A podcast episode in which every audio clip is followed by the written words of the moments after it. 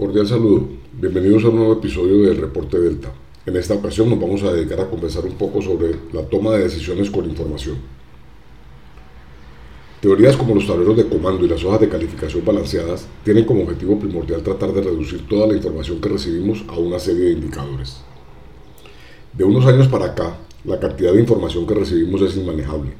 De la misma manera, ha aumentado la velocidad con la cual debemos tomar decisiones tanto en la vida personal como en el ámbito laboral. La Internet y sus tecnologías han aumentado adicionalmente la facilidad y rapidez con la cual también nos llega información y o tenemos acceso a la misma a través de la web.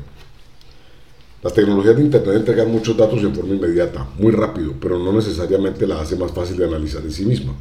Este problema está acentuado por la cantidad de formatos distintos en los cuales recibimos la información, que aunque no hace parte del análisis que haremos a continuación, es indispensable tener en cuenta en el momento de implementar soluciones. A esto le podemos sumar el Internet de las Cosas, la inteligencia artificial y la generación de contenido sintético. Teorías como los tableros de comando y las hojas de calificación balanceadas, conocidas como Balance Scorecard, tienen como objetivo primordial tratar de reducir toda esta información, eh, algunos le llamarían datos crudos, a una serie de factores que permitan la toma de decisión sin tener que gastar mucho tiempo en la deducción. A estos factores se les conoce como indicadores. Las herramientas para la implementación de indicadores y el manejo de información existen ya hace un par de décadas. Implementaciones exitosas se tienen también como ejemplo de la posibilidad de lograr este tipo de sistemas de información que permitan la toma de decisión. Sin embargo, en la mayoría de los casos el problema es de fondo, de cultura corporativa que no se orienta al manejo de los indicadores como una forma de gestión de la misma.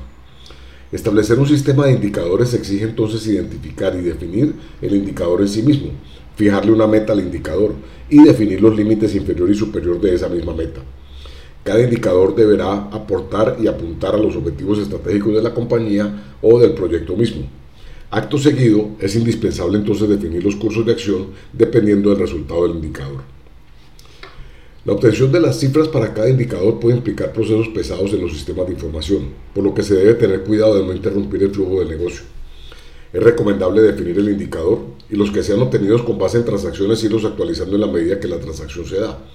Por ejemplo, se quiere medir el número de unidades vendidas por cada producto y determinar el margen. Una alternativa es procesar al final del día todas las facturas, pero si el indicador requiere tomar acciones en el transcurso del día, se debe implementar un proceso de acumulación en cada emisión de cada factura. Indispensable también definir los criterios sobre acciones basadas en el cumplimiento o no de una meta. Una vez definidos los criterios, es muy fácil establecer un sistema de reporte por excepción, donde solo se obtenga la información sobre lo que se sale de este criterio y poder tomar acciones solo sobre estos eventos. Los que siguen el curso normal no necesitan ser analizados. La salida del criterio debe ser entonces positiva o negativa, para lo cual se establece el límite superior e inferior de control sobre los cuales se levantan las alarmas. Es aquí donde empezamos a ver la posibilidad de abordar con inteligencia artificial inclusive la toma de estas decisiones y la generación de acción sobre el resultado del indicador. La correcta definición de los criterios y el curso de acción debe estar listo antes de implementar el sistema de información automatizado, porque de lo contrario sería colaborar para que la cantidad de información que recibamos aumente sin aportar a la calidad de la misma. Gracias por escuchar este episodio, nos vemos en una próxima oportunidad.